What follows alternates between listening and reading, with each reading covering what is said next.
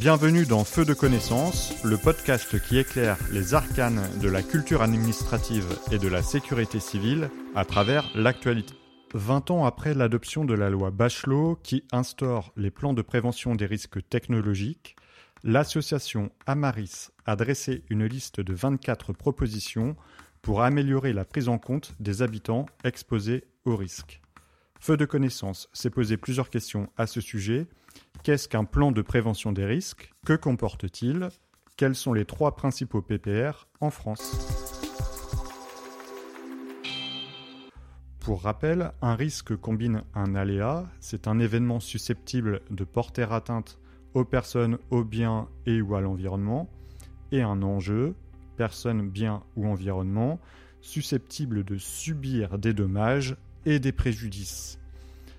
La prévention du risque a pour objectif initial d'annuler ce risque en cherchant à modifier soit l'aléa, soit l'enjeu, tout en sachant que dans la quasi-totalité des cas, il n'est pas possible d'annuler l'aléa. Plusieurs outils sont à la disposition des services de l'État pour ne pas exposer de nouveaux enjeux dans des lieux où un phénomène a été évalué comme dangereux. Le plan de prévention des risques est un de ces outils et il est régi par le Code de l'environnement. Comme vous l'avez compris, le PPR n'a pas pour objectif d'apporter des solutions à tous les problèmes posés par les risques naturels, technologiques ou miniers. Une zone qui a été inondée le sera de nouveau dans un délai plus ou moins long, qu'un PPR ait été approuvé ou pas. Ce n'est donc pas un programme de travaux qui viserait à empêcher les inondations ou d'autres événements de se produire, mais c'est un document d'urbanisme. Il s'inscrit dans une politique globale de prévention des risques dont il est l'outil privilégié. Il a pour objectif de délimiter les zones exposées directement ou indirectement à un risque et d'y réglementer l'utilisation des sols, cette réglementation va de l'interdiction de construire à la possibilité de construire sous certaines conditions. Son élaboration est une compétence de l'État. Les collectivités concernées sont consultées. Le projet est soumis à enquête publique. Et ce document peut traiter d'un ou plusieurs types de risques et s'étendre sur une ou plusieurs communes. Une fois approuvé, le PPR vaut servitude d'utilité publique et il s'impose donc à tous, particuliers, entreprises, collectivités, États. Il s'impose à tous les projets et notamment lors de la délivrance des permis de construire. Il existe des plans de prévention pour les risques naturels prévisibles, des plans de prévention pour les risques miniers et des plans de prévention pour les risques technologiques. Chacun de ces plans contient trois documents une note de présentation, des documents graphiques et un règlement. Revenons plus en détail sur chacun de ces plans.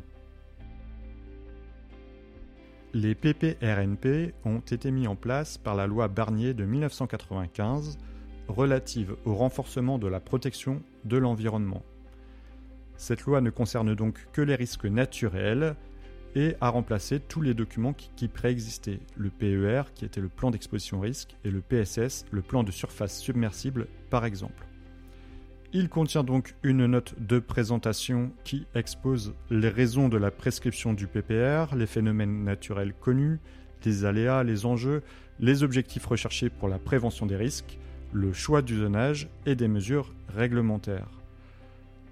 Le deuxième document, donc les documents graphiques, qui indiquent des informations sur ces phénomènes, les aléas, les enjeux au regard de la vulnérabilité.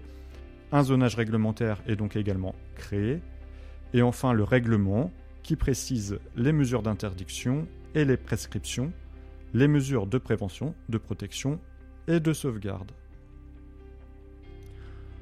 En 1999, la loi du 30 mars, dite loi après-mine, crée les plans de prévention des risques miniers, soumis au même régime que les PPRN, mais complétés par l'article L174-5 du Code minier.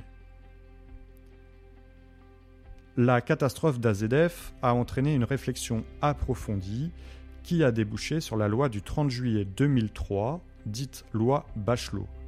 Cette loi renforce les actions préventives dans plusieurs domaines et crée notamment le plan de prévention des risques technologiques, qui est un outil de gestion du territoire autour des sites Céveso seuil haut. Ce sont des plans qui organisent la cohabitation des sites industriels à risque et des zones riveraines. Ils ont vocation par la mise en place de mesures préventives sur les zones habitées et sur les sites industriels à protéger les vies humaines en cas d'accident. Il veille à répondre à l'urbanisme passé défaillant et à encadrer l'urbanisme présent et futur. Il a pour objectif de réduire les risques technologiques en réglementant les nouvelles constructions et de protéger, informer et sensibiliser la population. La note de présentation de ce plan décrit les stockages et les installations à l'origine des risques, l'intensité de ces derniers et les raisons de la délimitation du périmètre d'exposition au risque. Les documents graphiques de ce plan présentent le périmètre d'exposition au risque et les différentes zones de danger. Il s'agit du zonage réglementaire qui définit quatre zones à graduation d'intensité. Ces zones sont définies selon plusieurs critères, l'intensité, la probabilité et la rapidité. À cela s'ajoutent les cartes d'aléas avec le périmètre d'étude du plan. Enfin, pour terminer, le règlement du PPRT comporte pour chaque zone les mesures d'interdiction et les prescriptions, les servitudes d'utilité publique, ainsi que des recommandations qui vise à assurer d'autant plus la protection de la population.